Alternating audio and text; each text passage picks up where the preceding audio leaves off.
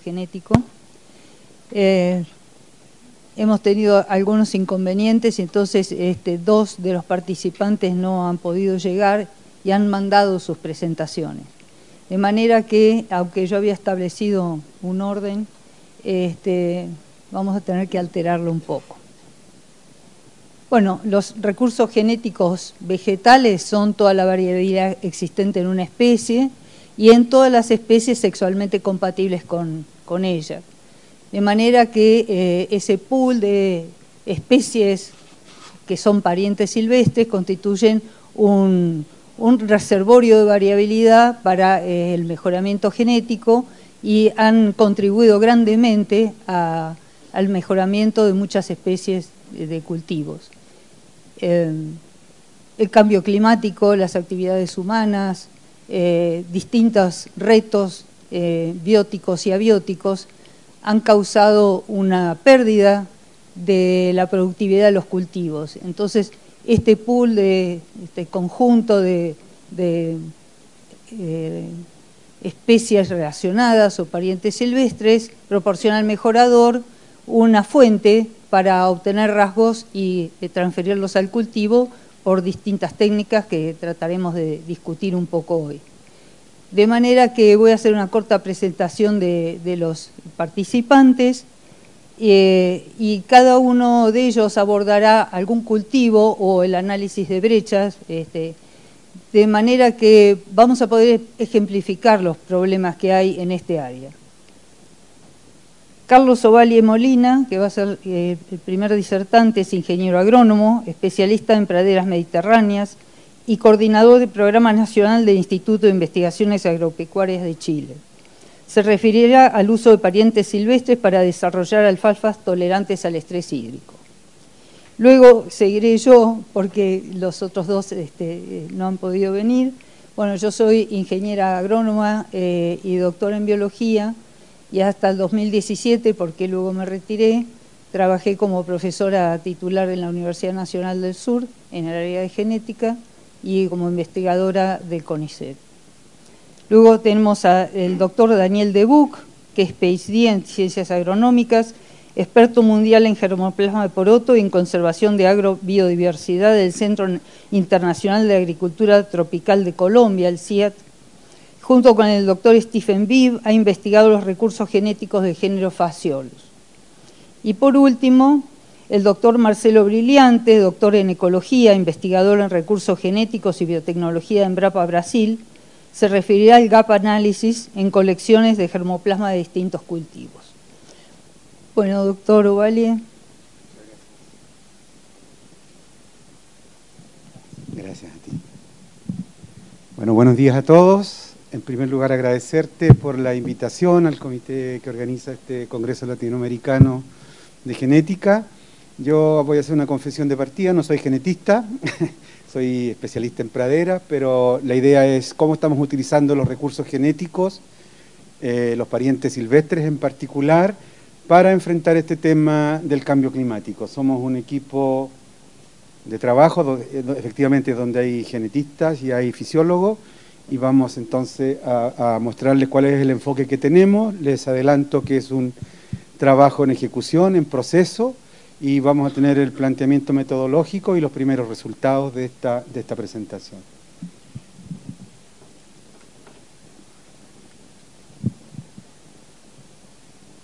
Esta no es mi presentación. Esta no es mi presentación.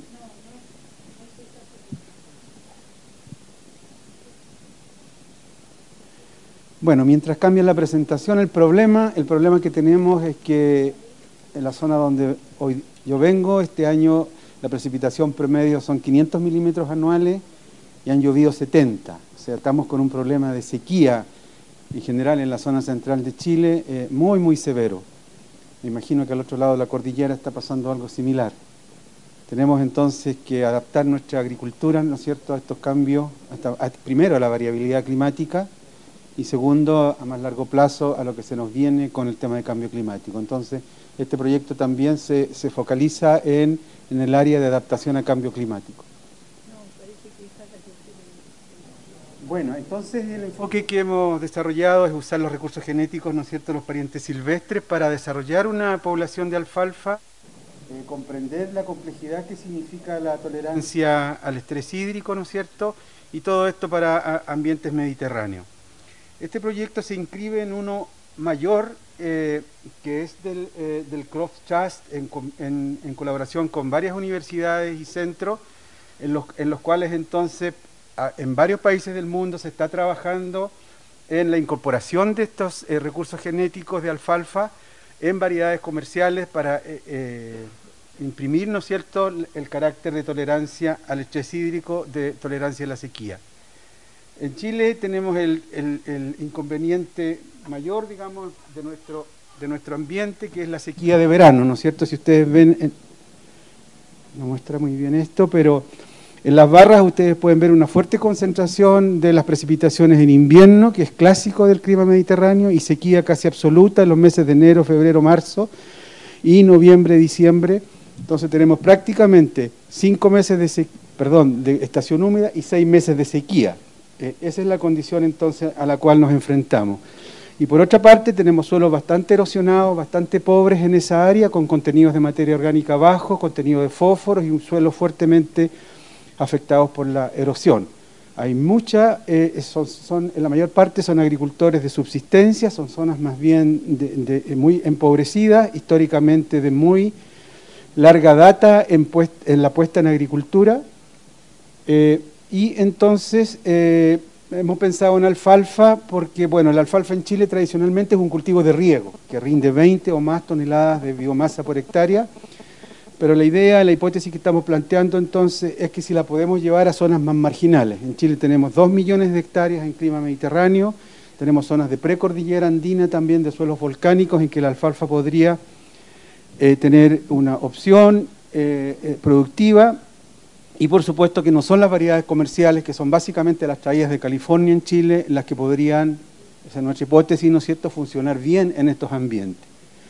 Entonces, especies, en fin, con perennes, con raíces profundizadoras, con alta capacidad de fijación de nitrógeno, podrían cumplir estos objetivos, que es desarrollarse bien en suelos degradados, ¿no es cierto?, persistir en ambientes con 5 a 6 meses de sequía estival, mejorar la productividad, eh, la producción primaria, prolongar las curvas de crecimiento que son muy acentuadas en esa zona y por supuesto siempre cuando estamos sembrando leguminosas o, trabajando con leguminosas estamos pensando también en mejorar el suelo, en aprovechar la capacidad de fijación de nitrógeno y en el secuestro de carbono. Bueno, entonces, en breve, alfalfa para zonas marginales y fundamentalmente para áreas de pastoreo. Eh, un poco el resumen del proyecto, ¿no es cierto? Eh, primero, la adquisición del germoplasma, búsqueda de germoplasma, eh, bueno, búsquedas de literatura, de colectas, centros de recursos genéticos, ¿no es cierto? Ya vamos a ver con más detalle. Esta fase se realiza en Australia, uno de nuestros, uno de los coautores de este proyecto es Alan Humphries, que trabaja en el Centro de Recursos Genéticos de Leguminosas y en particular de alfalfa en, South Australia.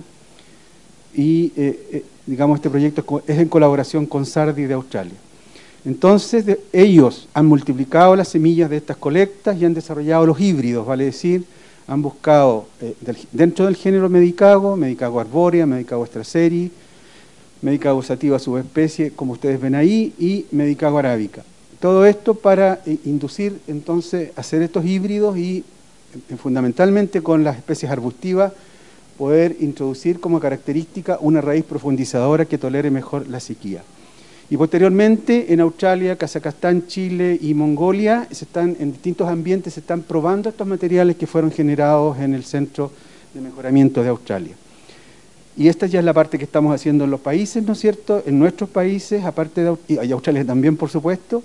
Posteriormente, caracterización fisiológica de la tolerancia a la sequía con, metodologías, eh, en fin, eh, no tan nuevas, pero, pero modernas, ¿no es cierto?, con uso de cámaras espectrales para fenotipeo y valor nutritivo, conductancia estomática, etcétera. Y también, y uno de los objetivos más importantes de Crop Trust es que estas, estas nuevas variedades, ¿no es cierto?, queden a la disposición de los mejoradores estos materiales y, por supuesto, eh, para que pasen a los agricultores.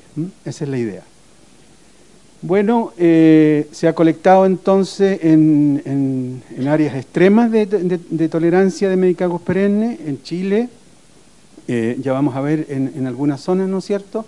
Se han hecho estos híbridos, esto ya lo dije, eh, y, el germoplasma se ha obtenido entonces de bancos de germoplasma del Departamento de Agricultura de Estados Unidos, de, en fin, de, los distintos países que ahí aparecen, de las colecciones de Crop Trust, también de Rusia y de Chile. Hemos colectado eh, alfalfas ancestrales en el desierto de Atacama.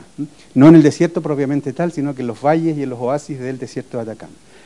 Eso es lo que le vamos a mostrar ahora. Aquí tenemos la variedad, una variedad ancestral, ¿no es cierto?, que se llama Alta Sierra, en el norte de Chile, que está a 3.500 metros y que es básicamente utilizada por los pequeños agricultores para pastoreo también en los valles del desierto, en el valle de Yapata, en el desierto de Atacama, también pequeños productores utilizando cabras y utilizando ganado menor, pastoreando alfalfa y produciendo semillas de esta variedad que es extremadamente tolerante a la sequía y tiene la característica de soporta muy bien los suelos con, alta salinidad, particularmente altos contenidos de boro.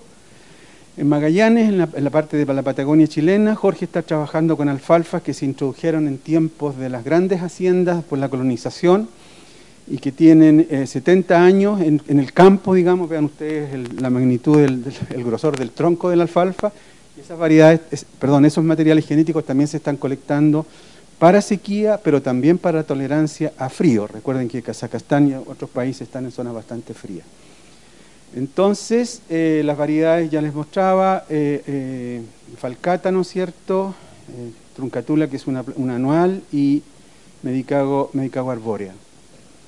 Esto entonces se ha multiplicado, en, aquí tenemos en nuestra estación experimental en Cauquenes, y los híbridos los, desarrolló el equipo australiano en, del SARDI. Entonces se realizaron cruzamientos de medicago sativa con medicago arbórea para desarrollar híbridos, ¿no es cierto?, con un rendimiento mejorado y raíces potencialmente más grandes, más profundizadoras para poder eh, imprimir esta característica de tolerancia a la sequía. Aquí están los sitios de evaluación, nosotros estamos acá en la zona central de Chile, estamos evaluando en Hidango y en Cauquenes, que son zonas de clima mediterráneo con veranos muy secos y con precipitaciones que van entre los 600 700 milímetros y 400 milímetros de precipitación, aparte de las evaluaciones ¿no es cierto? en Australia y en los otros países que les hemos mencionado. Entonces, ¿cómo se han planteado nuestros colegas genetistas? Postulan que la selección asistida por marcadores es una herramienta entonces poderosa para estudiar eh, rasgos complejos como es la tolerancia a la sequía. Ese es el primer enfoque. Después están haciendo, o sea, vamos a hacer, porque esto está, eh, van a ver que estamos en proceso, se están generando poblaciones, ¿no es cierto?, para eh, hacer estudios de asociación GWAS, Asociación Amplia de Genoma, para, para entender entonces la relación entre la genética y el fenotipado. Eh, y en alfalfa, las tecnologías de secuenciación de próxima generación han permitido la caracterización a bajo costo, que también son eh, limitantes del proyecto, y el proyecto entonces al final tiene como objetivo identificar regiones, regiones eh, genómicas que controlan la tolerancia a la sequía en alfalfa. Ese es un poco en general el enfoque metodológico que estamos aplicando. En fenotipado, entonces, estamos evaluando eh, la tolerancia al frío en países, obviamente, que son fríos, como Kazajstán, Mongolia Interior y la Patagonia en Chile. Recuerden que los suelos congelados no tienen agua disponible. Ensayos de rendimiento relativo en cada país. La supervivencia es fundamental, o sea, tenemos seis meses de sequía, por lo tanto, ¿cuáles de los genotipos logran, digamos, tolerar ese nivel de estrés hídrico? Eh, también eh, los mejoradores en Australia nos han enseñado este rasgo verde, la capacidad de retener hojas durante los periodos de sequía, porque si, la, planta bota la hoja no nos sirve desde el punto de vista de la utilización. Y nuestros colegas entonces fisiólogos están estudiando eh, la parte más fisiológica de la tolerancia al estrés hídrico. Bueno, hemos desarrollado ya una población de alfalfa, 70, primero introdujimos 70 poblaciones de alfalfa, proporcionados por este programa del Crop Trust. Eh, las poblaciones de alfalfa son originarias de 16 países, ah, las colectas, ¿no es cierto?, y, pertenecen al complejo Sativa, Varia y Corulea, y se establecieron dos experimentos en línea de Cauquenes ya les decía un poco las características, una en riego y otra en secano. Queremos ver la diferencia, ¿no es cierto?, de potencial de producción de biomasa cuando estamos eh, haciendo eh, condiciones hídricas restrictivas y no restrictivas. Se mide la producción de biomasa, aquí estamos utilizando índices de vegetación como NDVI, etcétera, eh, y otro software. Se graban, el NDVI se graba periódicamente con dispositivos GreenSeeker y el análisis estadístico y el modelo aplicado es el que ustedes pueden apreciar ahí en la diapositiva. Bueno, ahí están nuestras 60 o 70 poblaciones, recuerden, de estas 70 poblaciones entonces se está trabajando en el fenotipado, eh, en algunas características, ¿no es cierto?, de su comportamiento eh, eh, a la sequía, estudiando potencial hídrico y, em, también la sobrevivencia de plantas. Vean ustedes que aquí hay un ejemplo de variedades perdón, de germoplasma, ¿no es cierto? Y algunas de estas son variedades que en Australia ya han incorporado estas características, las variedades Sardis 5, 7 y 10, y Sardi para pastoreo, que tienen muy buenas eh, eh, eh, tasas de sobrevivencia en estos ambientes mediterráneos extremadamente secos. O sea, tener en promedio sobrevivencias de sobre 70% al segundo o tercer año para después del primer verano. El primer verano es lo más crítico que hay porque la planta todavía no está bien desarrollada en términos de su sistema radicular, es para nosotros fundamental. Mortalidad de plantas, vean ustedes, un 5% en riego, un 15% en condiciones de secano, producciones de biomasa bastante interesantes, sobre todo para nosotros es muy importante eh, variedades de alfalfa, que no tengan tolerancia, eh, perdón, sin latencia invernal, porque el invierno es, bastante frío y es un problema, y niveles de producción en primavera de hasta 8 toneladas, que es muy lejos lo que producen las praderas que normalmente se siembran en esa zona, que son de leguminosas anuales, fundamentalmente tréboles subterráneos, medicagos anuales, etc. Entonces están mostrando una muy buena producción. De las 70 poblaciones entonces que se sembraron en los ensayos que he mostrado, ¿no es cierto?, se han elegido las top 25 y de estas se han elegido 10 genotipos por población. Y esta es la población eh, que llaman mis colegas, con 250 genotipos que los vamos a establecer ya en el campo este año y que van a permitir entonces eh, la selección de la, digamos, de continuar adelante con el pre-breeding de estas nuevas variedades de alfalfa.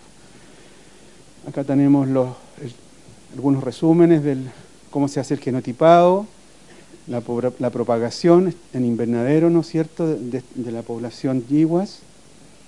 Aquí están los invernaderos con, las plantas, ¿no es cierto? Hemos introducido polinizadores para generar estas poblaciones. Y por último, hacemos extensión a pequeños agricultores y agricultores de subsistencia. Tenemos siembras demostrativas en, el, en línea de Cauquienes hay capacitación y con el proyecto del Crop Trust estamos, eh, nos ha permitido entregar paquetes de semilla, de 5 kilos de semilla, hoy día a 500 productores. Obviamente no de los materiales que estamos estudiando, sino que las de las variedades que ya en Australia están más avanzadas por tolerancia a la sequía. Australia debe tener, no sé, 5, 6, no sé cuántos millones de alfalfas de secano en clima mediterráneo, cosa que es bastante notable. Entonces, bueno, capacitación eh, a los productores y ya estamos en un plan de entrega de semillas a los productores. Bueno, ejemplos, ¿no es cierto?, de las zonas donde hemos, eh, estamos eh, trabajando. Vean, ustedes son pequeños agricultores, muchas veces preparando el suelo con tracción animal todavía.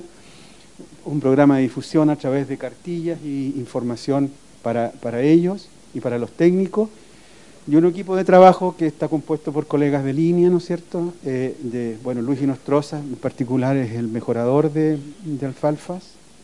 Algo hice mal. Quería mostrarles el equipo de trabajo. Eh, en la Universidad de Talca, Alejandro es fisiólogo. En la Universidad Concepción, Macarena trabaja en la parte de rizobiología, porque vamos colectando semillas, pero también los rizobios, que es bastante interesante. Bueno, y nuestro colaborador Alan Humphries, del SARDI de Adelaida, Australia. Muchas gracias por su atención. Sorry, I'll, I'll, speak in English. Might be easier. Um. So, uh, could could you give a little more detail, like how easy it was to to do the integration, like trying to uh, cross your your wild relatives with with alfalfa? Was easy, like you got a lot, it's of. It's not an easy question for me because I, I am not breeder. Okay. so we uh, we we work with with. Um, material was bred in Australia. Alan Humphreys is the contact for, for that. Okay. huh? You can contact him for, for this specific question. Thank you. Thanks. Sorry.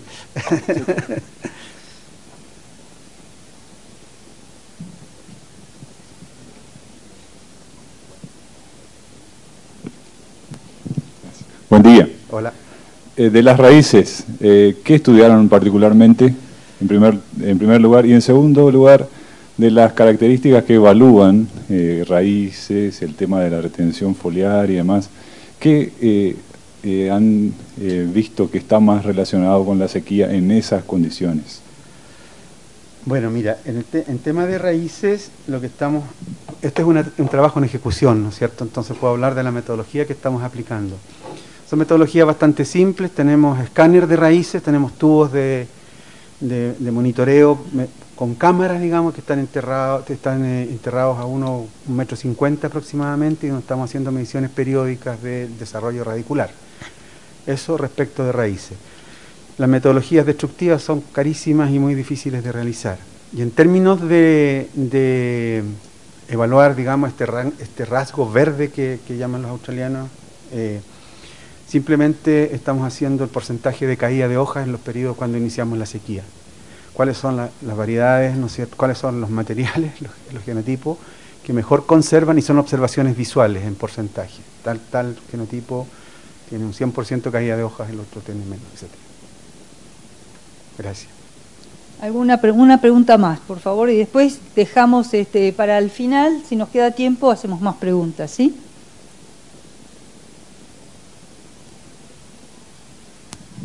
Buenos días. ¿Ha visto alguna relación que hay entre la resistencia a se- a sequía, salinidad con la incidencia de, plagas?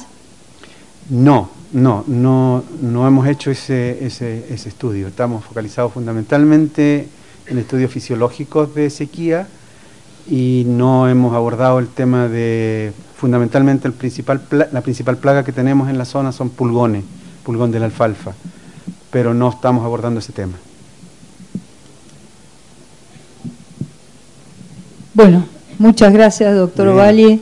Y luego, eh, si nos sobra un poquito de tiempo, lo retomamos las preguntas, ¿sí? Gracias. Bueno, yo me voy a referir a recursos genéticos y premejoramiento de girasol. El género Elianthus, asteráceas, es nativo de América del Norte, donde existen 53 especies anuales y perennes, eh, de las cuales 14 son anuales y son las de más interés para el mejoramiento de girasol. Dos de esas especies, Elianthus anus y Elianthus petiolari, fueron introducidas en la Argentina hace unos 70 años en forma accidental como contaminante de lotes de semilla, se naturalizaron en la región central y han seguido procesos de, este, eh, de establecimiento muy interesantes y es el único país en el mundo, aunque hay eh, algunos eh, Elianthus, eh, especialmente Elianthus anus, en otros países es el único lugar del mundo donde existen poblaciones de gran tamaño y mucha extensión. En realidad, bueno, esta es una de ellas en la provincia de La Pampa, de Elianthus petiolaris. La forma más interesante de conservar recursos genéticos es in situ, siempre que sea posible, porque de esa manera pueden seguir evolucionando este, y adaptándose a, las especies, en contraste con las eh, colecciones ex situ. Pero no siempre es posible. De todas maneras, en la Argentina tenemos este tipo de, poblaciones y, y, eh, se mantienen bien. Este es el girasol cultivado, se cultivan 26 millones de hectáreas en todo el mundo. Eh, a pesar de eh, que ha sufrido, por supuesto, procesos de, de deriva, de eh, angostamiento de su base genética debido al proceso de domesticación que tuvo lugar hace 4.600 años en América, y también de, de selección a partir del siglo XIX para la producción de aceite, todavía retiene 50-67% de variabilidad presente en, en las poblaciones silvestres, eso es una cosa muy interesante. Muchos rasgos este, se han tomado de las especies silvestres, pero posiblemente el rasgo más importante, eh, que fue un hito en la este, historia del cultivo de girasol, fue encontrar la androesterilidad citoplasmática, que lo hizo Leclerc en Francia en 1969. Y ahí pueden ver una planta que no produce polen y una planta androfértil. Y eso sucede porque en el citoplasma, en la mitocondria, existe una secuencia, eh, una secuencia específica ORF, que lo que hace es disminuir la fosforilación y entonces muerte celular este, programada de las células del tapete delantera. Esto no hubiese sido posible de utilizarlo si no hubiese sido que este, este rasgo que se encontró en la población de Elianthus petiolaris, que tenía em, hibridación con Elianthus anus, también en la misma población se encontraron genes restauradores de la fertilidad, que son genes nucleares que lo que hacen es este, disminuir la expresión de este gen citoplasmático y restauran la fertilidad.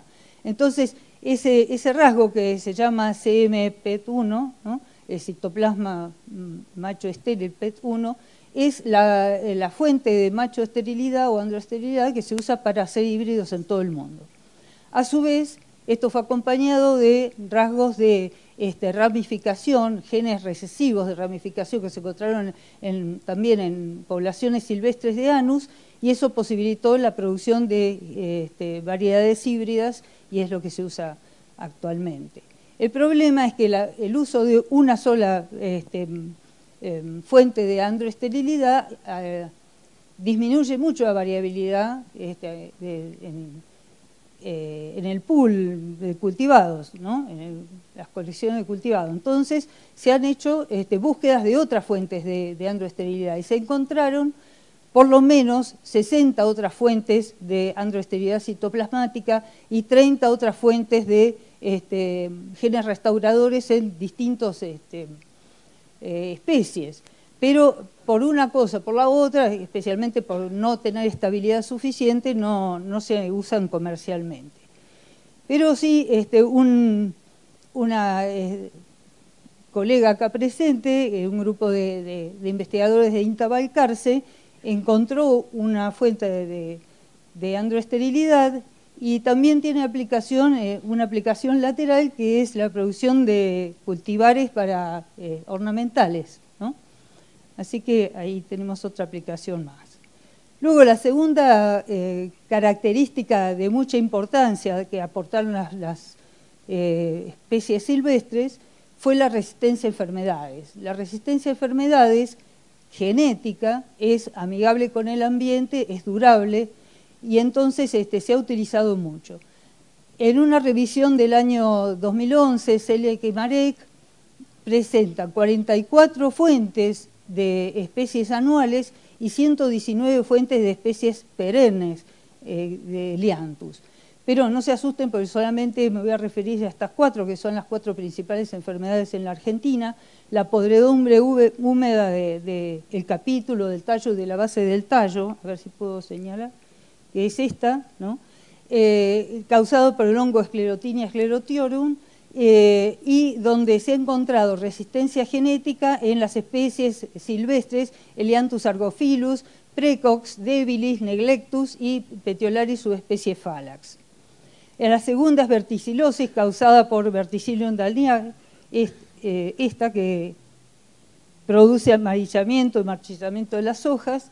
También se ha encontrado eh, resistencia, el gen B1 de resistencia a, este hongo en Anus, eh, especies Petiolaris y Precox.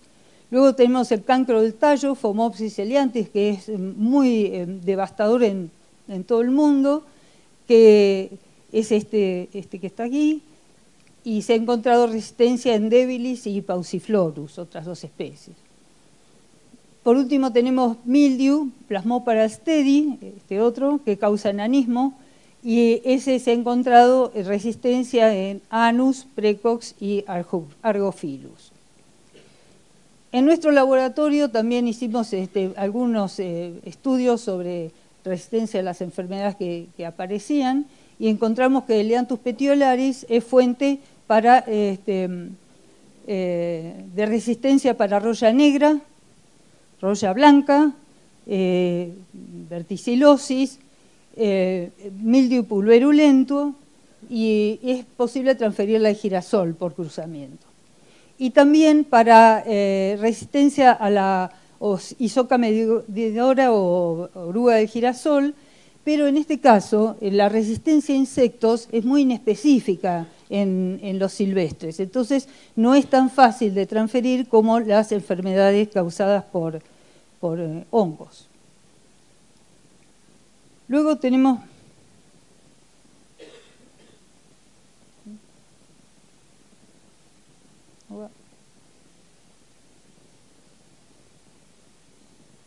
Perdón, ¿eh? No puedo pasar. Ahí. Hay una enfermedad eh, virósica en el girasol importante, que es el virus del moteado clorótico del girasol, y junto con investigadores del Instituto IFIBE de Córdoba, eh, realizamos algunas experiencias para, eh, porque observamos que en las poblaciones silvestres de Leanthus había resistencia. Y entonces este es un trabajo de una tesis de Ivana Fernández Moroni, del grupo de trabajo nuestro, este, donde encontró resistencia y tolerancia al, eh, virus en, poblaciones silvestres de la Argentina y fue posible transferirlas a las líneas hembras, o sea, a las, líneas este, estériles y mantenedoras, de manera que comenzó un trabajo de premejoramiento que todavía está en, camino.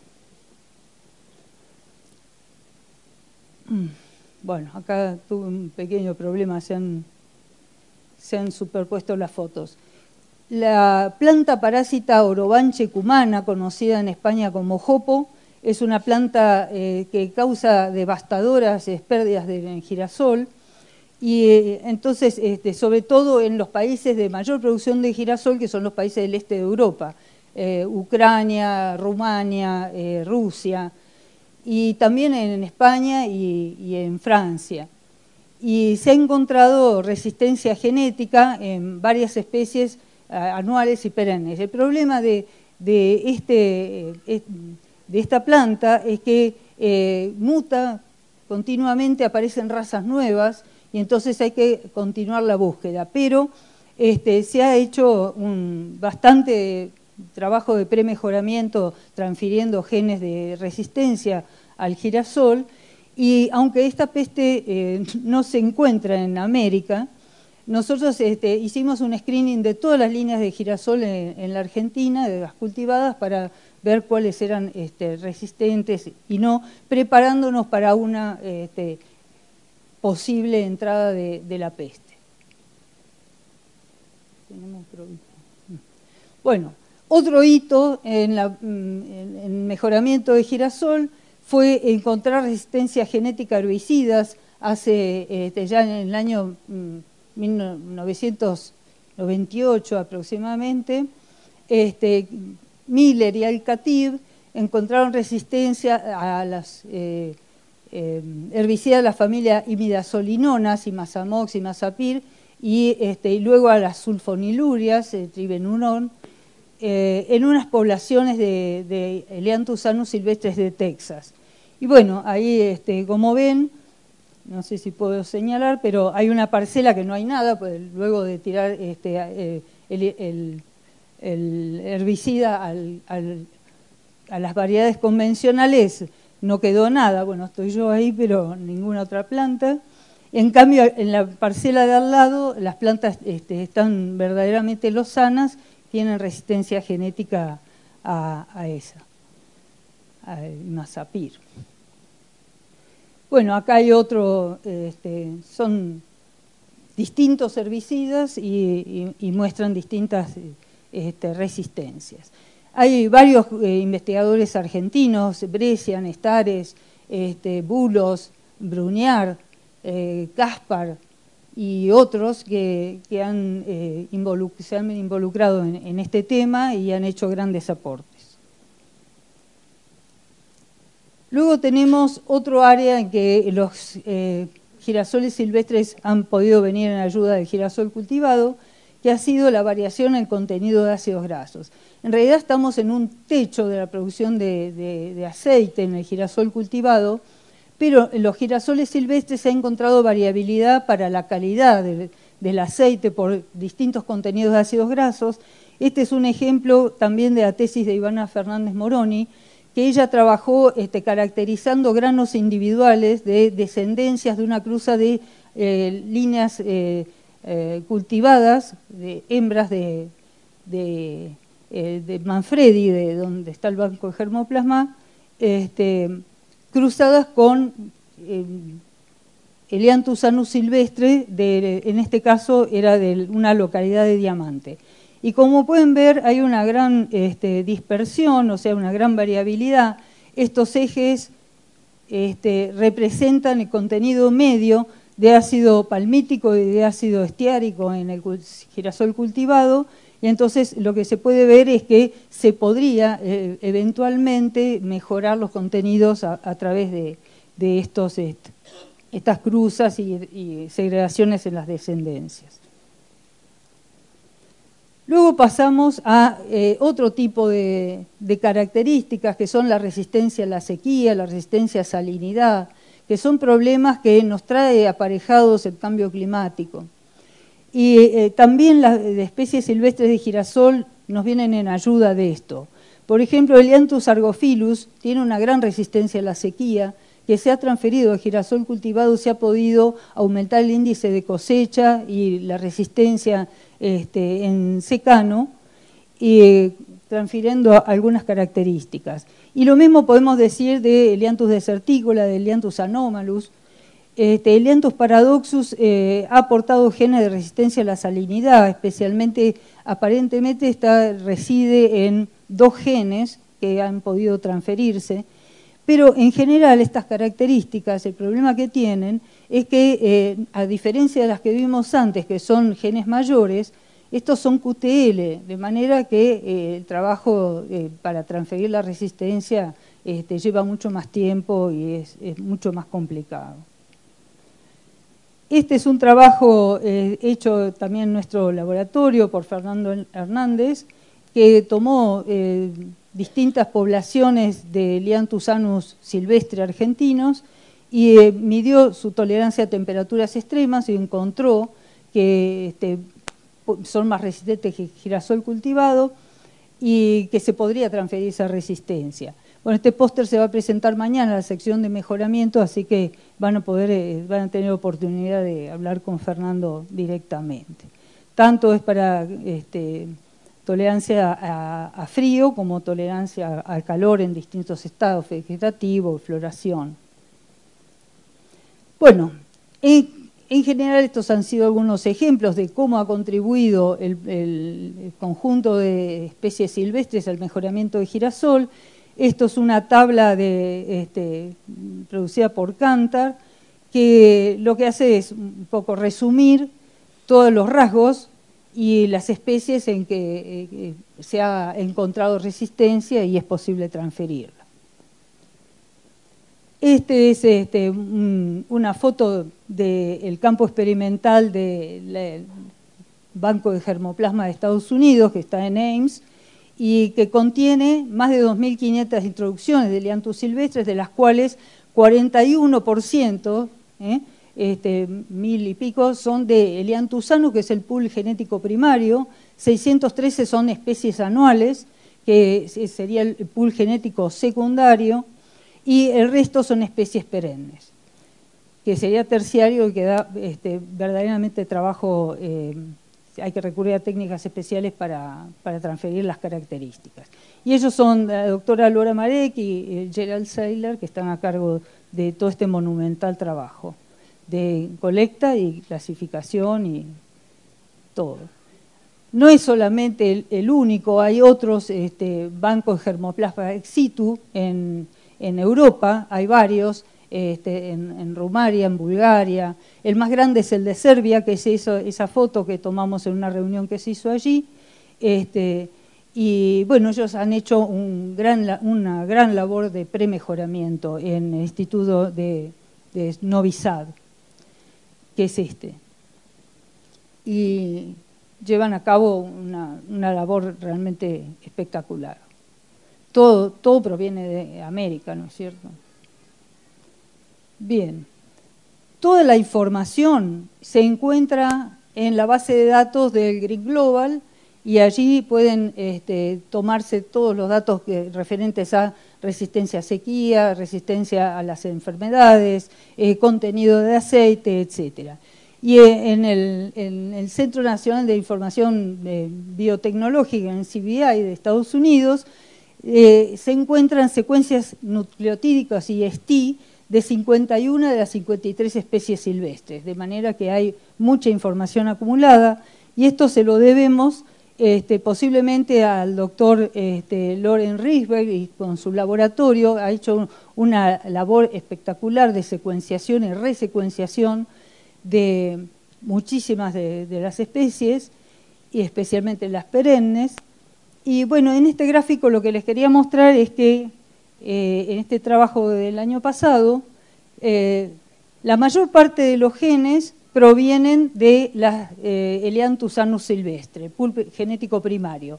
Luego tenemos el pool genético secundario representado y algunas otras especies que están en esta lista, y abajo lo que tenemos es este, un gráfico de, este, las accesiones, este, sería un admix, eh, donde podemos ver que el 66% del genoma del girasol cultivado proviene de las especies silvestres del pool primario, de, las variedades, etcétera, de las poblaciones de Elianthus anus silvestre y eh, un 10% proviene del pool genético secundario, los mismos colores en el gráfico de abajo son los del gráfico de arriba. Y un 1,5% aproximadamente proviene de introgresión que se ha hecho con el trabajo de mejoramiento para introducir este, eh, los, em, digamos, caracteres de resistencia, más que nada de resistencia a enfermedades. Entonces, eh, lo que podemos ver, esto es un, un trabajo de más de 500 líneas de girasol, eh, que son eh, líneas modernas, eh, land races, o sea, líneas locales, y también especies silvestres. Y todo esto con una base de, de, datos inmensa, donde, de donde se pudieron caracterizar 45.000 genes, y esos 45.000 genes por BLAST se fueron asignando a las distintas especies silvestres. Bien. Por último, lo que quería mostrarles es que eh, en este trabajo que, se publicó en el último día del año pasado, Barsny y colaboradores lo que hace es como una especie de resumen de todas las herramientas biotecnológicas que podrían aplicarse al mejoramiento de los cultivos para resistir los cambios climáticos.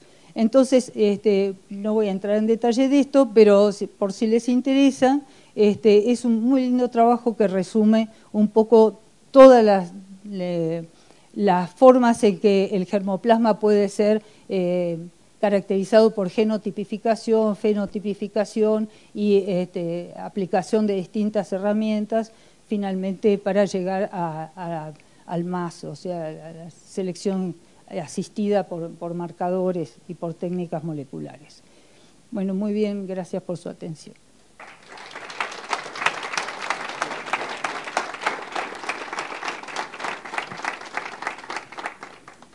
Si quieren, mientras ponemos la siguiente presentación, podemos hacer alguna preguntita.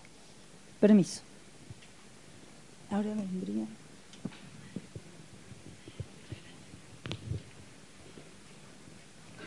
¿Qué tal, Mónica? Me encantó la presentación. Te quería consultar, eh, tú mencionabas sobre este, especies que están en el pool terciario y que son perennes, y, bueno, conectando un poco con la presentación anterior y el tema de, cómo el, ser perenne y tener raíces más profundas, y etcétera, ayuda con todo este tema del cambio climático, la sequía. ¿Hay experiencias de, lograr exitosamente cruzamientos este, y, avanzar en el... sí, el problema es que Eh, en el pool genético terciario, o sea, las especies perennes, en general son poliploides, entonces ya tenemos una gran barrera, ¿no es cierto?, para el cruzamiento, eh, con girasol cultivado, que es una especie diploide. De todas maneras, se están recurriendo a distintas técnicas y esperamos que, CRISPR-Cas y todas esas técnicas nuevas ayuden a eh, modificar genes que, haya en los, en los perennes y que puedan ser introducidos, etcétera. Este, hay algunas experiencias en Estados Unidos y hay mucho trabajo hecho en Novi Sad, este, en este instituto. Sí, lamentablemente por rescate de embriones y las técnicas más, digamos, primeras y luego por cada vez técnicas más sofisticadas. Entonces, eh, les presento la, tercera disertación que va a ser por, medio de, un, de, un, audio, ¿no? porque lamentablemente el doctor Debuc no pudo estar presente. Pero si podemos, vamos a contactarlo por Skype para hacerle algunas preguntas es nuestra intención de explorar las implicaciones de la evolución del género Phaseolus y algunas de sus especies para su uso en mejoramiento del, poroto, o sea, Phaseolus vulgaris. Referente a los acervos de poroto común, el acervo primario incluye las formas silvestres y cultivadas de la especie las diferencias entre estas formas están principalmente relacionadas a los caracteres seleccionados bajo domesticación. El acervo secundario incluye dos especies domesticadas más, Phaseolus coccineus y Phaseolus dumosus, y otras especies silvestres como Phaseolus costarricensis. El acervo terciario incluye una especie domesticada, Phaseolus secutifolius o, poroto tepari, y una especie silvestre, Phaseolus parvifolius. Hay gran diversidad de ambientes de los acervos secundarios y terciarios y de los caracteres ampliamente reconocidos como relacionados con ellos. Por ejemplo, el acervo secundario se ha utilizado como fuente de resistencia a varias enfermedades fungosas. Y el acervo terciario se caracteriza por tolerancia a calor y la sequía. Sin embargo, estos ambientes también tienen implicaciones importantes en la evolución de la fisiología de cada acervo y en otros caracteres también. Comencemos considerando el ancestro del poroto común, Phaseolus vulgaris, y su ambiente, en medio de pequeños árboles y arbustos.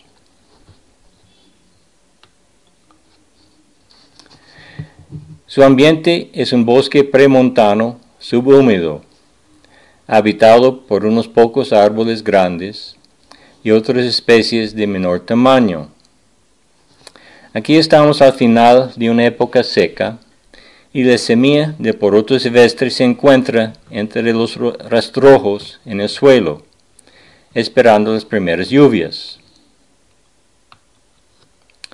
Llegan las lluvias y nace el poroto. Su primera acción es extender una guía buscando dónde trepar. Encontrando un pequeño árbol, va para arriba. En esta etapa no puede detenerse para fructificar, porque está en competencia con la otra vegetación herbácea y tiene que llegar a la cima de la copa o quedará extinguido por la vegetación que se está desarrollando rápidamente.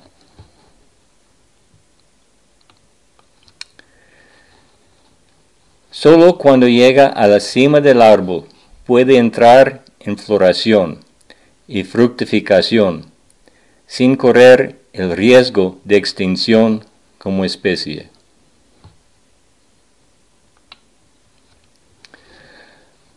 La naturaleza del ancestro silvestre y su ambiente nos dejan lecciones sobre el poroto cultivado.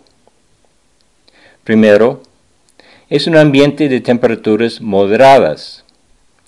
Así que el poroto cultivado, derivado del silvestre, no tendrá una adaptación marcada a las altas temperaturas.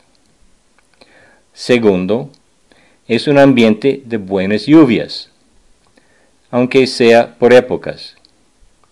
Volveremos a su reacción a la sequía en un momento. Tercero, el poroto silvestre nace en un suelo que típicamente tiene abundante materia orgánica, así que no sufre marcadas deficiencias nutricionales. Así que el poroto silvestre y sus descendientes cultivados no suelen tener buena adaptación en suelos pobres. El patrón de crecimiento de poroto silvestre nos deja una lección sobre su fisiología. Para sobrevivir, el silvestre depende de su vigor vegetativo, en competencia con la vegetación en su alrededor. En el balance entre las fuerzas vegetativas y las fuerzas reproductivas, este está sesgado hacia lo vegetativo por, un buen, por una buena parte de su ciclo. A lo largo, este tiene un efecto negativo sobre su compromiso con lo reproductivo, o sea, resulta en una pobre fuerza sumidera.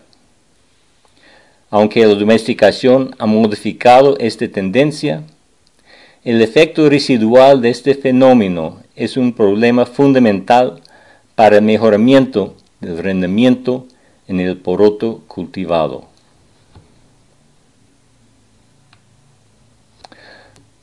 Fasciolas coccineas en el acervo secundario es un caso extremo de una pobre fuerza sumidero. Tiene gran biomasa y en muchas poblaciones silvestres se establece una raíz tuberosa antes de comprometerse con producir semilla. Además, puede florecer por largos tiempos sin producir ni una vaina ni una semilla, abortando flor tras flor. Cada flecha en esta foto señala una flor abortada. El compromiso con la producción de semilla de Phaseolus coccineus es muy pobre.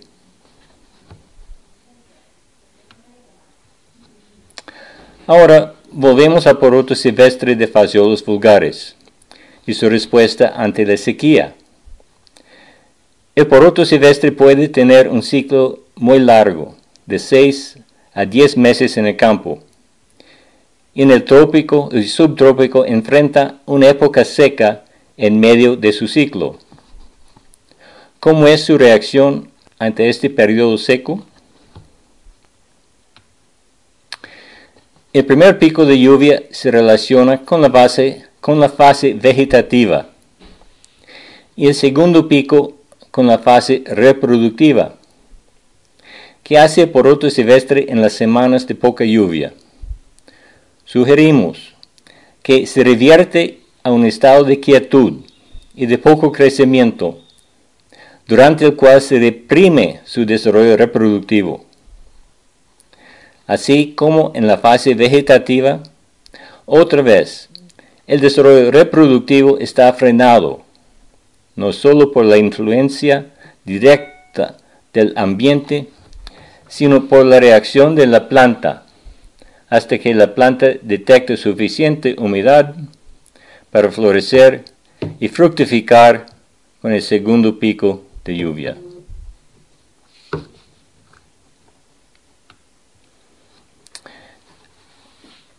Estas son características de, fasciolos vulgares y su acervo secundario. Ahora miremos a las características del acervo terciario en el lado derecho de la imagen. Un acervo que evolucionó en un ambiente muy diferente, en un ambiente semiárido o árido.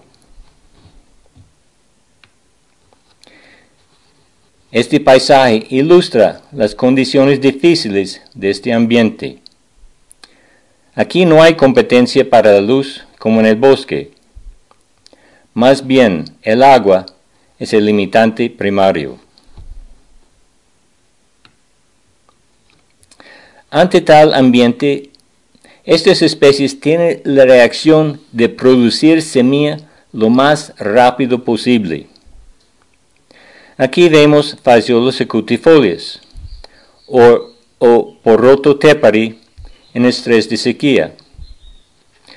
Con escasamente 100 milímetros de agua de riego, el porroto común al lado derecho está muriendo, mientras el tepari al lado izquierdo tiene vainas abundantes y ha llenado grano y en solo 57 días después de la siembra.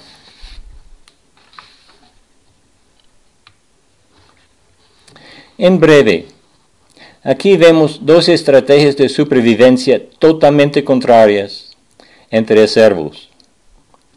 El cervo secundario depende de vigor vegetativo y con reducido compromiso con la producción de, de semilla mientras el acervo terciario depende de una rápida producción de semilla mientras dure la escasa humedad. Estas dos estrategias fisiológicas son totalmente contrastantes. Entonces, ¿qué ofrece cada cervo en el mejoramiento de poroto? Primero, el acervo secundario. Habiendo evolucionado en un ambiente más húmedo y en suelos frecuentemente volcánicos, este acervo ha enfrentado condiciones de suelo ácido. En una evaluación de unos 150 materiales de este acervo, encontramos una excesión de Phaseolus coccineus con excelente tolerancia a aluminio, con raíces vigorosas que penetran profundamente en el suelo tóxico.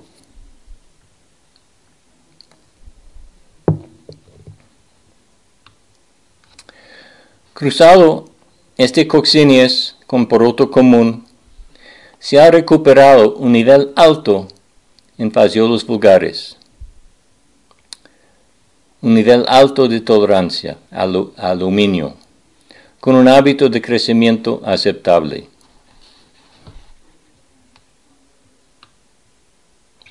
Además, esta línea interespecífica muestra largos pelos en las, raíces, mayores que la mayoría de líneas de poroto común. Pelos largos contribuyen a la nutrición de la planta y la recuperación de nutrientes, bien sea del suelo nativo o nutrientes aplicados como fertilizantes.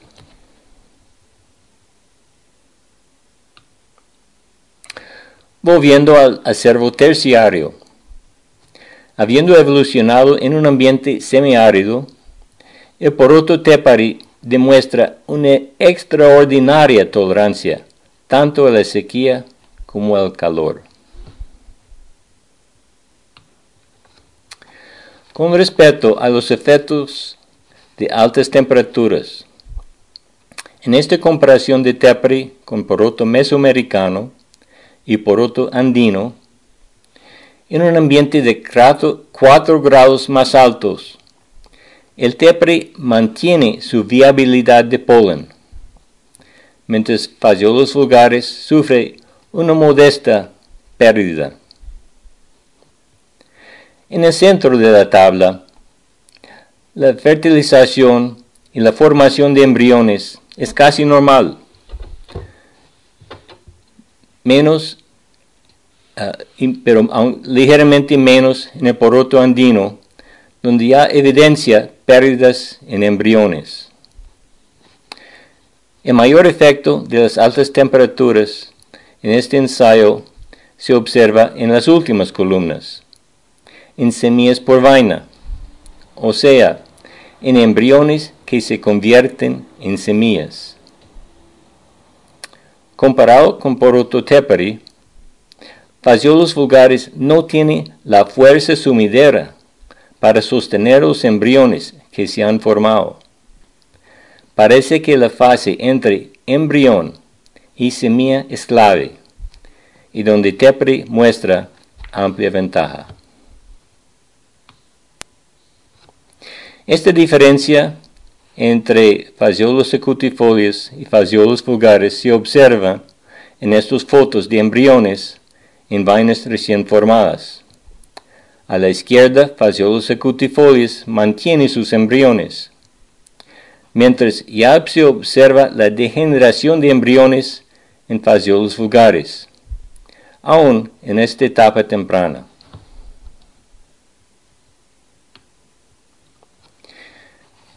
En cruces interespecíficas se ha transferido cierto grado de la tolerancia de Tepari a poroto común, tolerancia que se expresa en producción de vainas y semillas en el campo. Este ambiente en el centro de Colombia sufría de temperaturas nocturnas por encima de, los 22 grados centígrados, donde poroto común no era capaz de producir grano.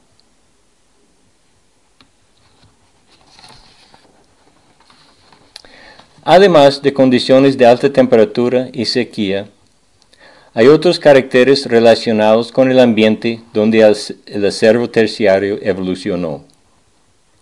Siendo un, ambiente de poca lluvia, los problemas de plagas suelen ser más agudos. Hemos encontrado indicios de resistencia a varios insectos en este acervo. Por ejemplo, unas secciones de fasciolos secutifolios presentan resistencia a minadores de las hojas, insecto a lo cual el poroto común es altamente susceptible. Líneas interespecíficos expresan un alto grado de resistencia, como se ve acá.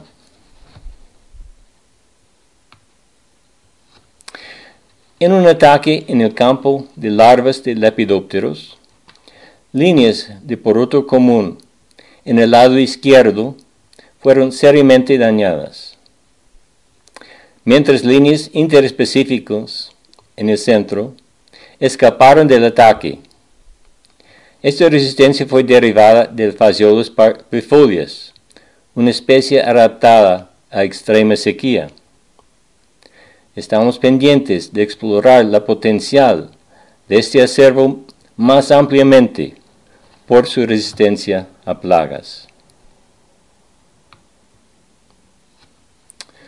Unas observaciones preliminares sugieren una posible contribución del acervo terciario en la nutrición humana, en aumentar el hierro en el grano. Esto a raíz del ambiente en el cual evolucionó. En la fisiología de las plantas, el nivel de hierro está controlado por procesos de homeostasis para mantener el hierro dentro de ciertos límites, ni muy bajo ni muy alto. Si el suelo es pobre en hierro, la especie habrá evolucionado para aumentar su absorción de hierro. Y si el suelo es rico en hierro, la evolución lleva a reducir la absorción. Aquí vemos este principio en una especie que evolucionó en Brasil, en un suelo ácido, rico en hierro. Cratilia es un arbusto de las leguminosas y desarrolló mecanismos para reducir la absorción de hierro. Pero cuando se siembra en un suelo alcalino, pobre en hierro, sufre de, deficiencia y clorosis. Se puede demostrar que esa es deficiencia en hierro aplicando hierro a las hojas, que recuperan su color normal. Sugerimos que lo contrario pudo haber pasado con las especies de fasciolos que evolucionaron en ambientes secos y con suelos pobres en hierro, y que estas especies podrían estar muy dispuestas a la absorción de hierro y podrían aportar genes para aumentar el hierro en el grano. En estos datos vemos evidencia de esto. CR16, el testigo de bajo hierro, presenta apenas 45 partes por millón de hierro. Y el testigo de alto hierro, SMC 33, presenta 80 partes por millón. Su nivel elevado de hierro es una combinación de genes de dos especies, fasciolos vulgares y fasciolos dumosos.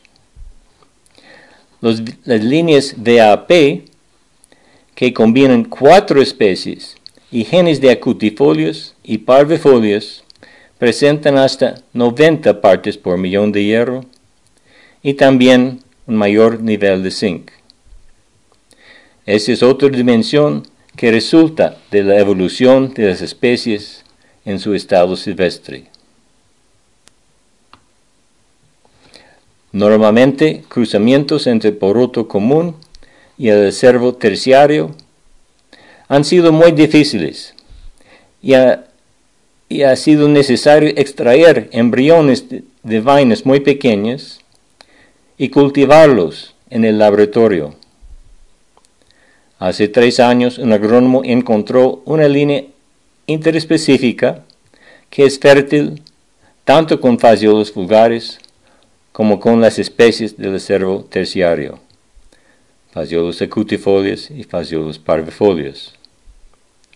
Esto ha agilizado la recuperación de muchas poblaciones y la generación de muchas líneas. En resumen, el género Phaseolus ha evolucionado en ambientes muy contrastantes y con estrategias de supervivencia contrastantes. El acervo secundario depende de, vigor vegetativo para sobrevivir y el acervo terciario sobrevive con producir semilla rápidamente. El Phaseolus vulgaris no está bien preparado para enfrentar los cambios de clima que se acercan, debido al ambiente donde se evolucionó su ancestro. El cervo terciario representa un modelo y una posible fuente de genes para mejorar el producto común. y es factible pensar en el uso más amplio de las especies del acervo terciario gracias a los avances en compatibilidad entre las especies. Muchas gracias por su atención.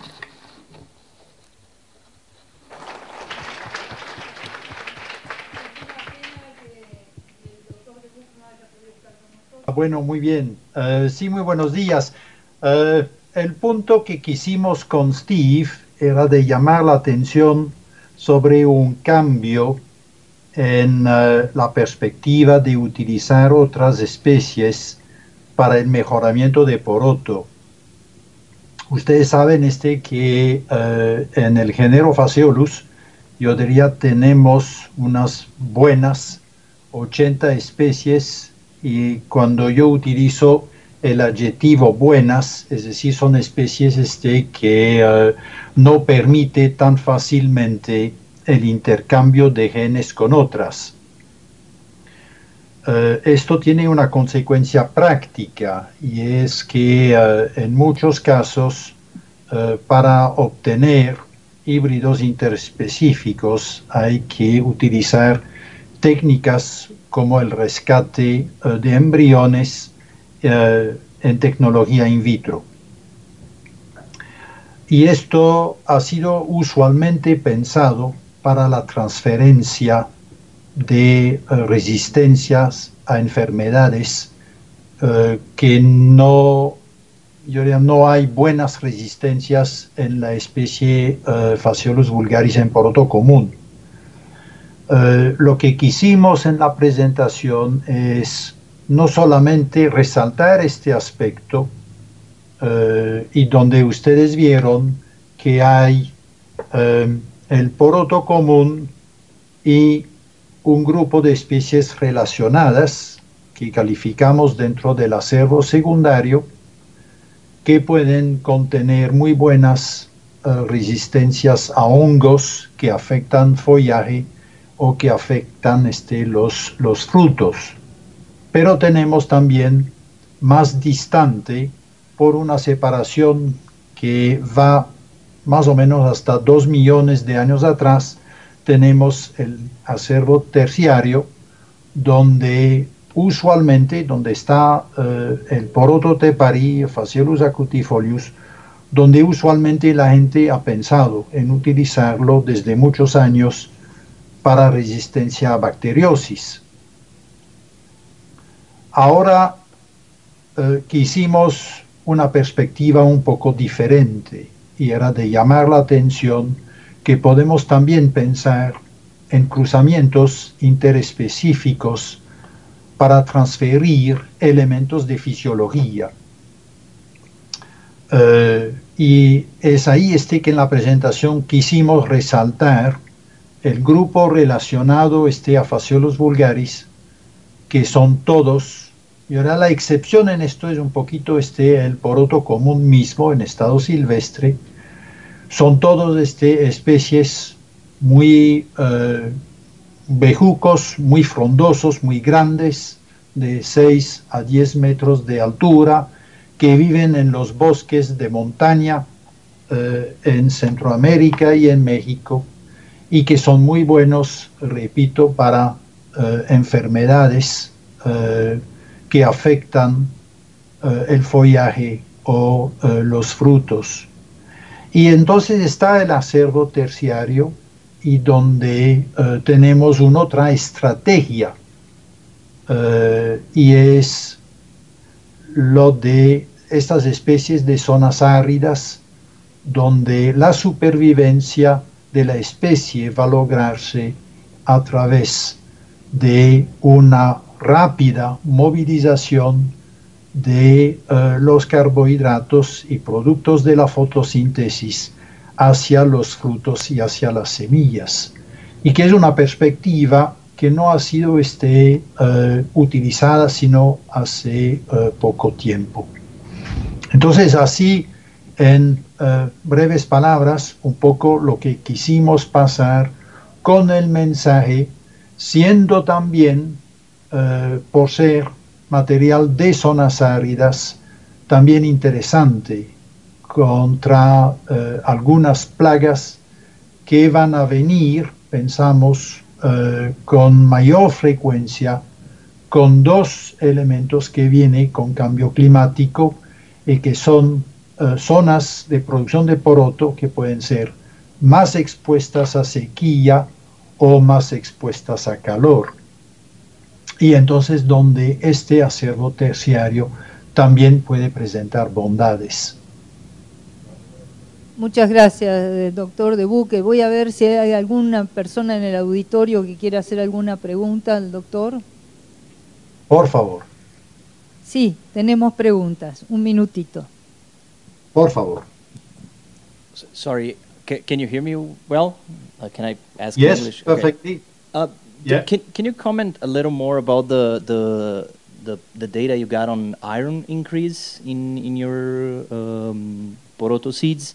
if you if do you know if the the, the extra iron that the, the, seeds are accumulating are accumulating in the coat or in the cotyledons of the of the plant of the embryo in the cotyledons in the cotyledons because let's say the purpose of this program that was initiated let's say uh, many years ago uh, was let's say to try to double uh, the amount of iron and also zinc let's say in in the seed. So that was let's say with view of increasing availability of these two, let's say, minor elements in view of the fact that there are uh, certain people uh, who highly dependent on beans, on a daily nutrition, and where, let's say, that increase could be significant. It's interesting to note that uh, when that was initiated, if my memory is correct, is about, let's say, 20 years ago, thanks to a small grant uh, provided by Danida of Denmark, and we were screening uh, land races. Uh, and curiously, uh, we had, let's say, land races absolutely outside any clue, uh, if my memory is correct, was one uh, from uh, the United States, another one from southern Colombia. On the aspect of the seed, you could not tell at all that those were high iron or high zinc. And through then, let's say, uh, crossing and marking, let's say, uh, these uh, with markers, we were then, let's say, able, many years afterwards, that original evaluation to screen, let's say, uh, the germplasm and then to transfer those traits. Okay, thank you. Tenemos una pregunta más, doctor. Sí, por favor.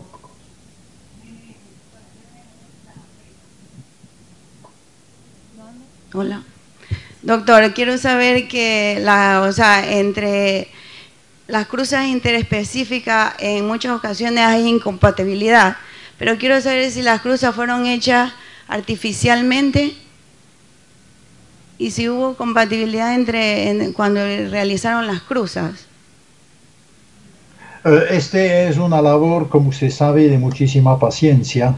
Hay que hacer este, muchos cruzamientos para finalmente que algunos eh, le funcionan. Como ustedes pudieron ver en la presentación, a través, este, como decir, de, eh, de los trabajos, en un momento se nos apareció un material interesante donde los problemas de barreras eh, interespecíficas parecen ser menores y que es un material que calificamos este como genotipo puente.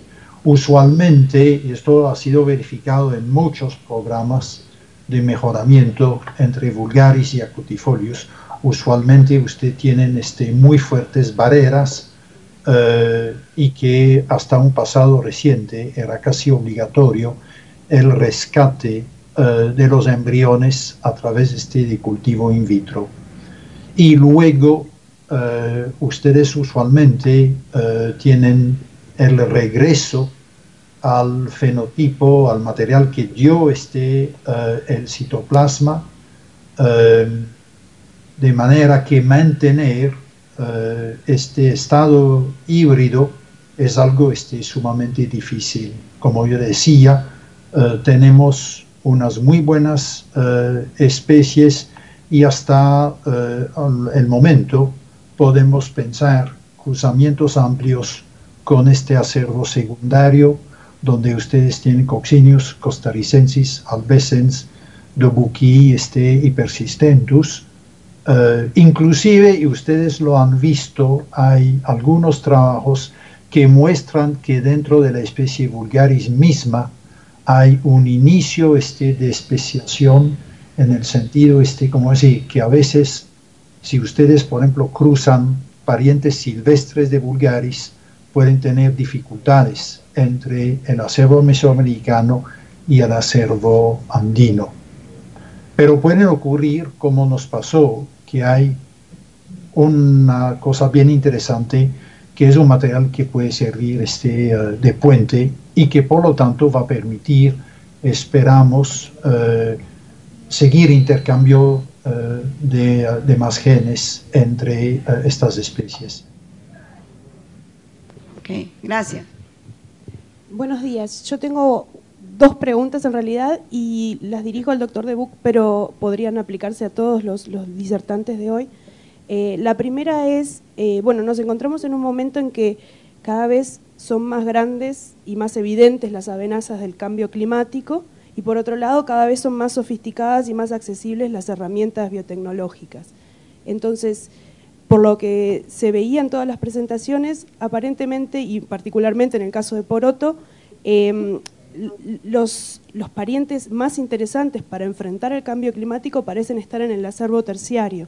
Entonces, ¿qué tanto o qué tan poco sería importante invertir en, en el desarrollo de esas herramientas o en la aplicación de esas herramientas para poder incorporar eh, esos parientes del acervo terciario en el mejoramiento del poroto, por ejemplo? Sí. Eh, yo creo que eh, vamos en esto beneficiarnos también de avances en mapeo de características este, en, soya. Como ustedes saben, este, hay tantas partes del genoma que van este, conservadas entre las especies de la tribu y por lo tanto vamos a poder, este, como decía, ahí beneficiar eh, mucho este de los avances en desarrollo eh, de uno este era entender los mecanismos este eh, de funcionamiento del control genético por una parte y al otro vamos a también beneficiarnos mucho de genes que marcan de secuencias que marcan genes este de, de interés. Lo que a mí me preocupa de repente es que eh, metemos mucho énfasis en la parte eh, de metodologías eh, cuando yo diría debemos tratar de progresar a par de manera paralela en el conocimiento del germoplasma, empezando también este por su, su colección en el campo al mismo tiempo que vamos avanzando en el desarrollo de metodologías. Efectivamente, como usted dice, eh, el acervo terciario puede presentar, este, yo creo, muchas bondades eh, para ciertas características eh, en poroto. Recientemente yo presentaba una conferencia sobre calor en, en poroto común, donde soy pesimista a encontrar buenas fuentes de tolerancia a calor dentro de la especie vulgaris misma, mientras que este acervo terciario en esto puede presentar bondades. Si me permite, a mí me gusta también de resaltar que hay otras especies eh, en poroto dentro de las 80, eh, donde actualmente la posibilidad este de transferencia de genes es nula.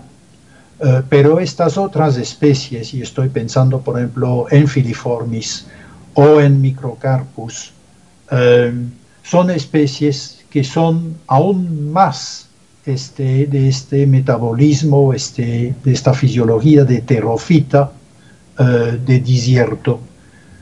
En el sentido, este, florecen a 25 días y, este, como decir, pues a 50 días ya este, como si hay eh, semillas este, listas para la dispersión. Entonces son fisiologías donde efectivamente la especie sobrevive haciendo una muy rápida movilización de todo hacia sus semillas.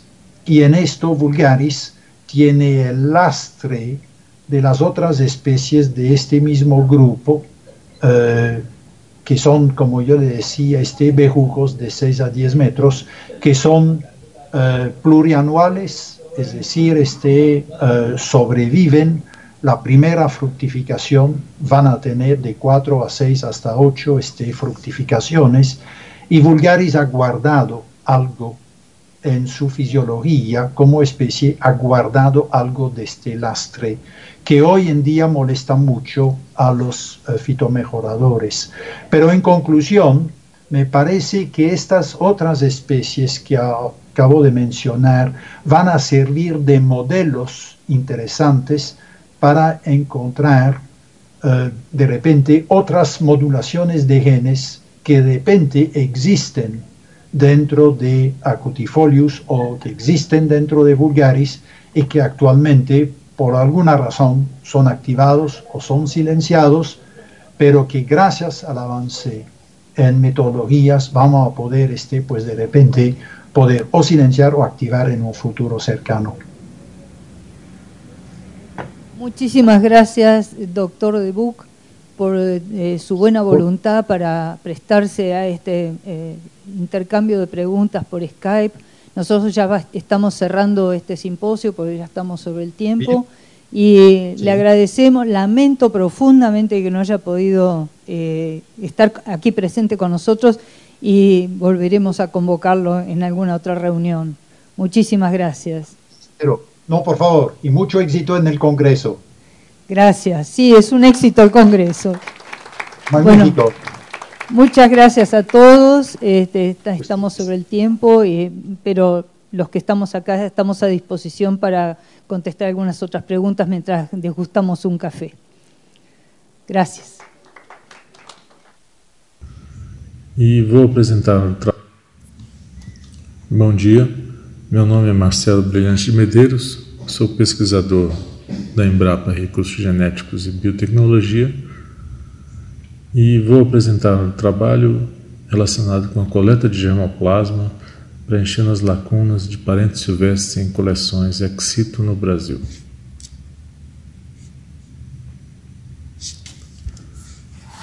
Esse projeto que eu vou apresentar faz parte de uma iniciativa maior financiada pela instituição Global Crop Diversity Trust, que é adaptação da agricultura às mudanças climáticas, uma iniciativa global para coletar, conservar e usar parentes silvestres.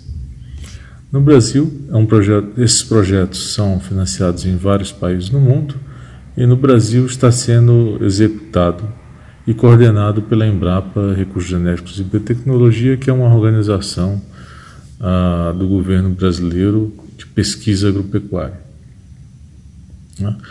Entre os parceiros, há dois, duas instituições no Brasil, uma delas são é a própria Embrapa, com as suas unidades em diversos é, estados da, da federação, e o Instituto Chico Mendes de Conservação da Biodiversidade. Temos dois parceiros internacionais, o Millennium Seed Bank e o Centro Internacional de Agricultura Tropical, o CIT, com base na Colômbia. É, um rápido panorama sobre os parentes silvestres, né? Nós temos, é, principalmente nos últimos anos, já foram detectados fontes de resistência para várias doenças, né, pragas e fontes também de tolerância para estresses abióticos. Tem ocorrido um incremento, né, um aumento é, substancial de cultivares contendo genes de parentes silvestres. Ah, existem ainda lacunas importantes de diversidade genética que não estão sendo preenchidas nos bancos de germoplasma mundiais. E, paralelamente, nós estamos vivendo é, uma aceleração da perda natural é, de hábitats naturais, problemas de espécies invasoras, mudanças consideráveis da agricultura tradicional para a agricultura industrial e as próprias mudanças climáticas que já estão em curso. É, temos também cerca de mil espécies de parentes silvestres no mundo inteiro que têm elevada prioridade para a segurança alimentar. E num cenário de prioridades, por causa de limites né, de recursos e tempo, nós temos duas perguntas básicas. Primeiro, qual espécies coletar e onde coletar essas espécies? Uma metodologia desenvolvida nos últimos anos que é a chamada gap análise ou análise de lacunas, ela é baseada no uso intensivo de bases de dados, em ferramentas de computador e em sistema de informação geográfica para responder essas perguntas.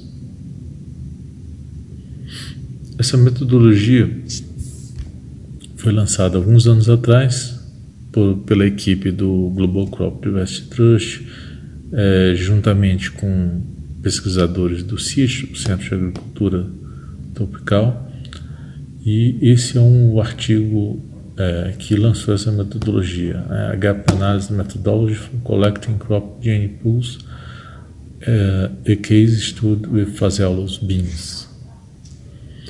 A metodologia ela tem como fundamento dois tipos de dados essenciais. O primeiro é, são os dados de herbário de um grupo, né, de um gênero.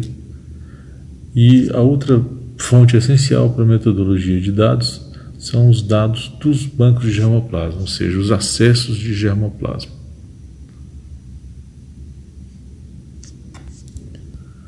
A gap analysis ela é baseado em scores de representatividade, né? Um dos scores, por exemplo, é, é a representatividade de amostragem, que são os acessos de germoplasma em relação aos registros de herbário das espécies. Um outro score importante é a representatividade geográfica, que é a distribuição geográfica dos táxons em relação à distribuição espacial dos acessos que estão nos bancos de germoplasma.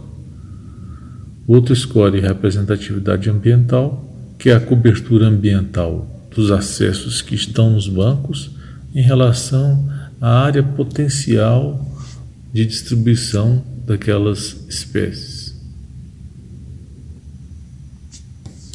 E finalmente um score, mais um score importante, que é o score de raridade, que é o número de populações em ambientes raros em relação ao número total de populações.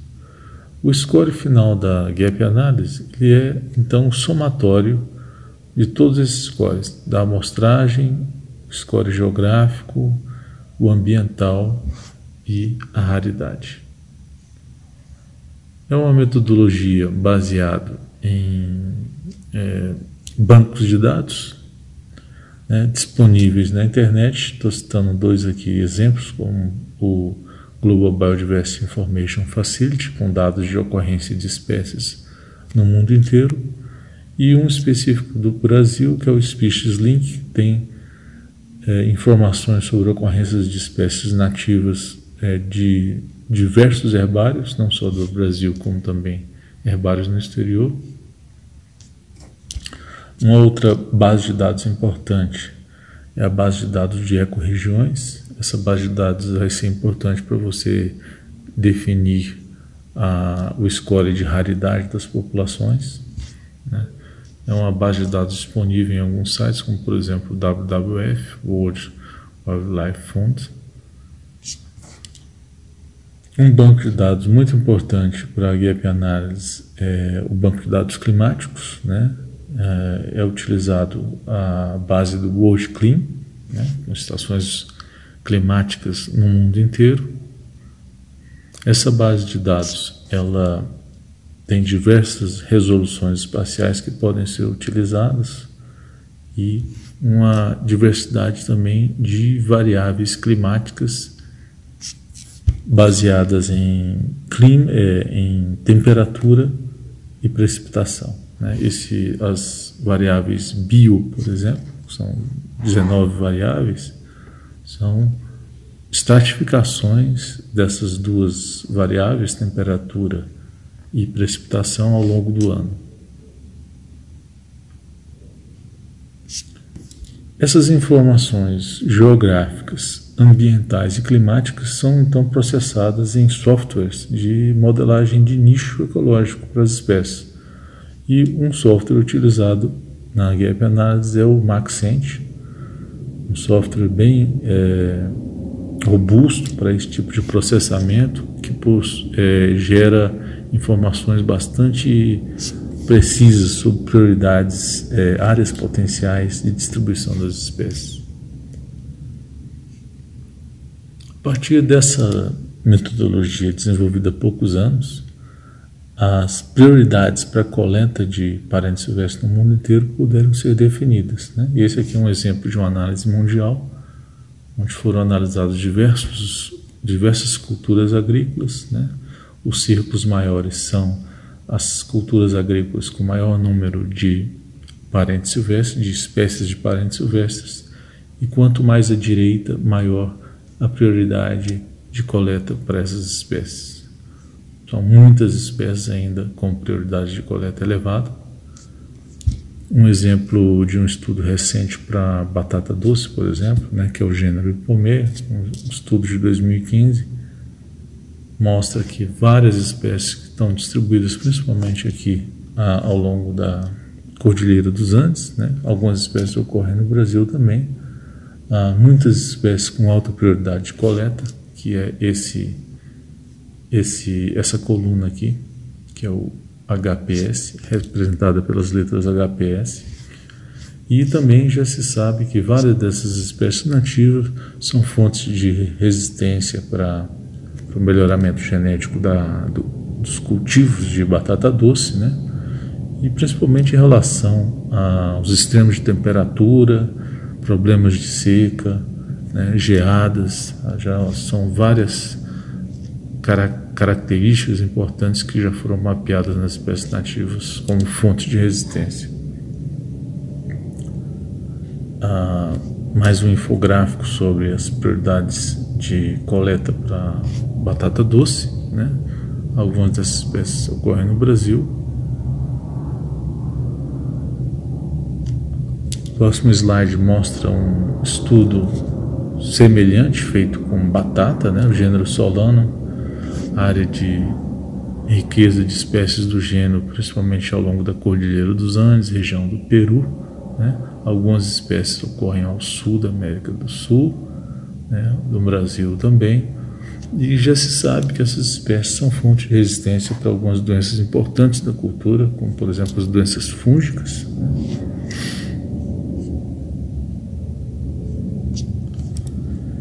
Então, dentro desse contexto das lacunas de coleta, nosso projeto teve como objetivo a coleta de é, a coleta e identificação de lacunas nas coleções Exito de quatro grupos de parentes silvestres. Uriza, que é o gênero do arroz, Solanum, que é o gênero da batata, e Pomeia, que é o gênero da batata doce, e Eleusine, que é o gênero do finger millet, uma cultura muito importante em países da África. As espécies que foram alvo são é, Eleusine índica, Eleusine testáquia, Palmeia grandifolia, Ramosíssima tiliácea, Sinanquifolia e triloba, espécies do gênero Oriza, né, como Glumepátula alta, grande glumes e latifolia, e espécies do gênero Solano, como a Chacoense, Comersone e algumas subespécies como Malmeano e Mulleri.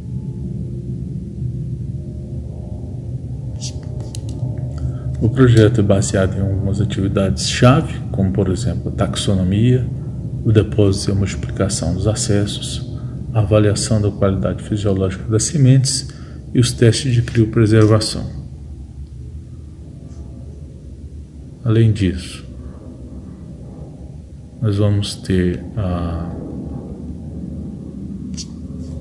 o inventário e coleta de variedades de batata doce em áreas indígenas, o depósito de material botânico em herbário e a documentação em bases de dados, como por exemplo o GNSIS, que é uma base de dados mundial.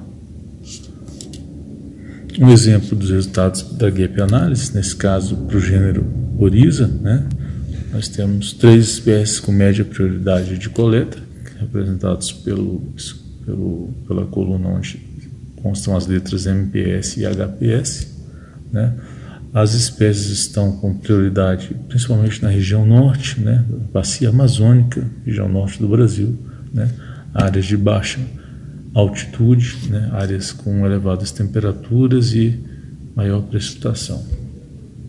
O próximo slide mostra as atividades de coleta em áreas ao longo da bacia amazônica. Resultados também da gap análise para Ipomeia mostrando que todas as espécies que ocorrem no Brasil possuem alta prioridade de coleta, né? e essa alta prioridade de coleta se deve basicamente à ausência de representatividade nos bancos de germoplasma. Só muito recentemente que essas espécies nativas foram incorporadas nos bancos de germoplasma. As prioridades de coleta para hipomeia se concentram na região sudeste e sul do Brasil, né? em áreas de maior altitude né, ao longo do bioma chamado Mata Atlântica. E temos ah, finalmente os resultados para análise de lacuna do gênero Eleusine, né, com uma espécie com alta prioridade de coleta e uma com a média prioridade de coleta. Ambas é, estão principalmente na região sul, no bioma Mata Atlântica também.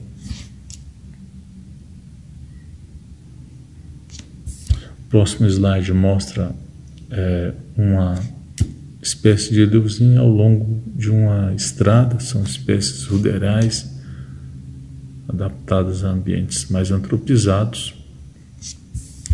E Temos aí o resultado da gap análise para as espécies parentes silvestres de batata do gênero Solano.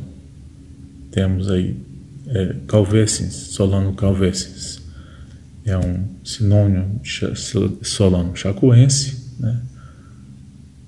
que tem média prioridade de coleta, e Solano comersone, com menor prioridade de coleta, ambos no sul do Brasil.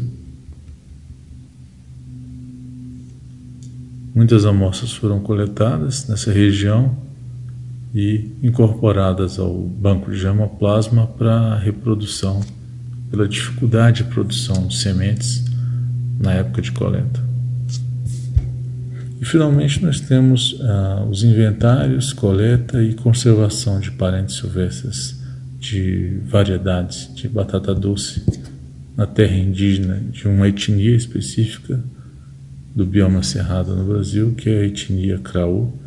Batata doce é uma cultura muito importante para a segurança alimentar desse povo e existe uma rica variedade de é, cultivares de batata doce nessa região. Por fim, produzimos um guia de coleta de sementes para, essas, para esses quatro grupos de parentes silvestres no Brasil com apoio do Millennium Seed Bank e do Crop Trust. Muito obrigado. Deixo aí o meu e-mail para eventuais dúvidas. E é isso. Fico à disposição. Obrigado.